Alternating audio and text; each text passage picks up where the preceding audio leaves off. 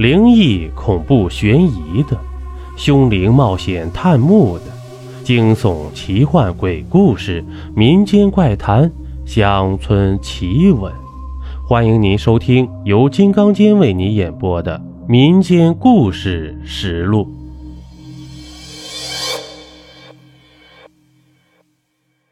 仗义每从屠狗辈，无情尽是读书人。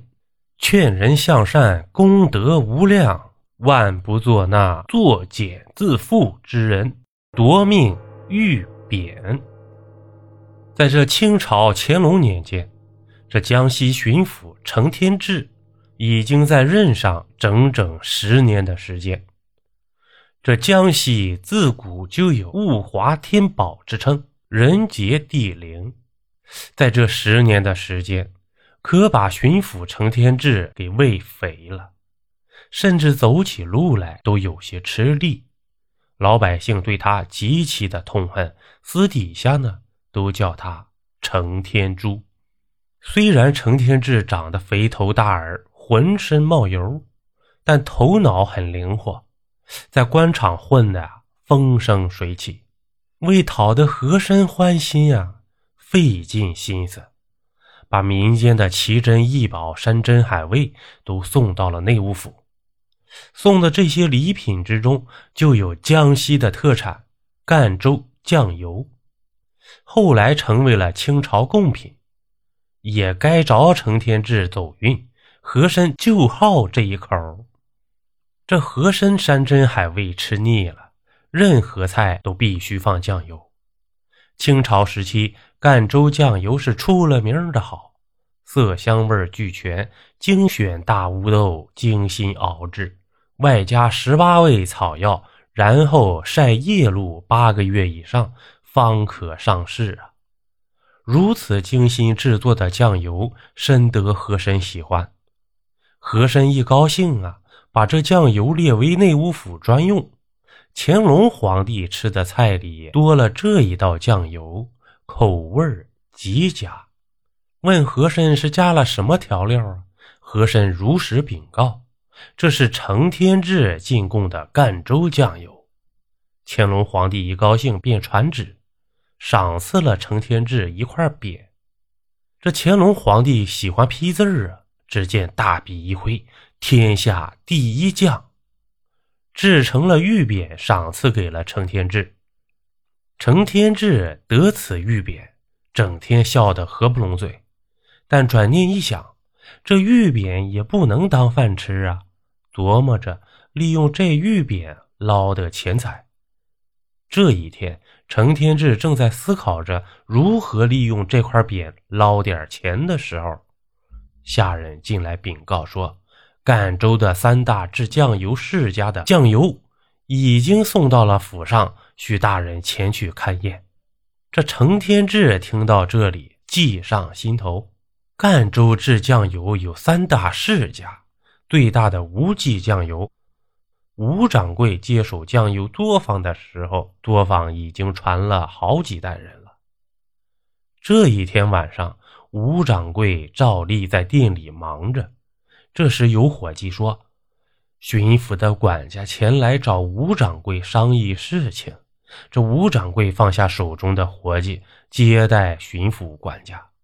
巡抚管家开门见山说道：“吴掌柜应该已经听说了，皇上赏赐了我们江西酱油行业一块玉匾。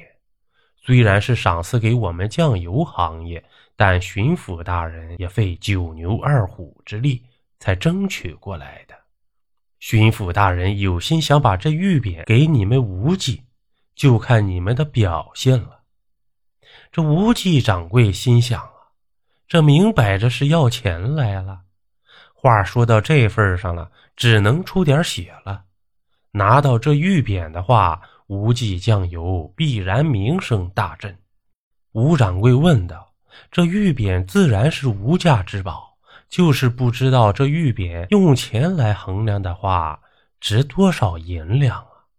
这管家面露不悦地说道：“值多少银两？吴掌柜自己掂量。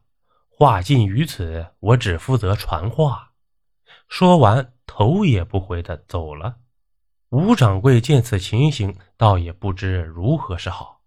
价钱贵了，这玉匾就是赔钱的买卖；价钱低了，被其他几家买去了，就亏大了。吴掌柜自然清楚这成天志的手段，胃口也大得很。思量再三，他让伙计去探探同行们的口风。吩咐一伙计去把张记的张掌柜，还有李记的李掌柜请到店里来喝酒。伙计扬鞭而去。这过了很久啊，伙计回来告诉吴掌柜说：“张记张掌柜的说了，他现在不便过来。过几天张记有大喜，到时候大家一起喝个痛快。”李记李掌柜人没有见到，只听他们的伙计说。李掌柜出远门了，不在家里。看得出来，对这块玉匾，这两家是志在必得啊。吴掌柜明知这是成巡抚设的圈套，但无忌拿下这块玉匾，对以后无忌的发展至关重要。无忌作为赣州酱油第一大家，是绝对不能落下风。吴掌柜咬了咬牙，吩咐账房先生。支取银两去巡抚。这话刚说完，有伙计来报：程大人请吴掌柜去巡抚议事。吴掌柜急匆匆地赶到巡抚，进入巡抚大厅时愣住了。张掌柜、李掌柜已在喝茶了。程大人见吴掌柜来了，招呼道：“请吴掌柜入座，就等你了。”等吴掌柜刚入座，程大人开门见山说道：“玉匾的事情大家都清楚，你们三家都有资格取得这玉匾，只是这玉匾只有一块我很为难，请三位来商量下。”这正是程天志的狡猾之处啊！一块玉匾卖给三家，还让三家掌柜来商量，把不是赖到别人头上了？没有办法呀。三家都想得到这玉匾，三位掌柜只能在心里咒骂狡猾的贪官。程天志继续说道：“难得我们赣州酱油深得皇上的认可，赐予我们这玉匾。为了公平起见，我提议对三家的酱油进行品鉴，谁家的酱油好，这玉匾就是谁家的。你们可有意见？”三家都对自家的酱油品质很有信心，见程天志这样说，自然是没有意见。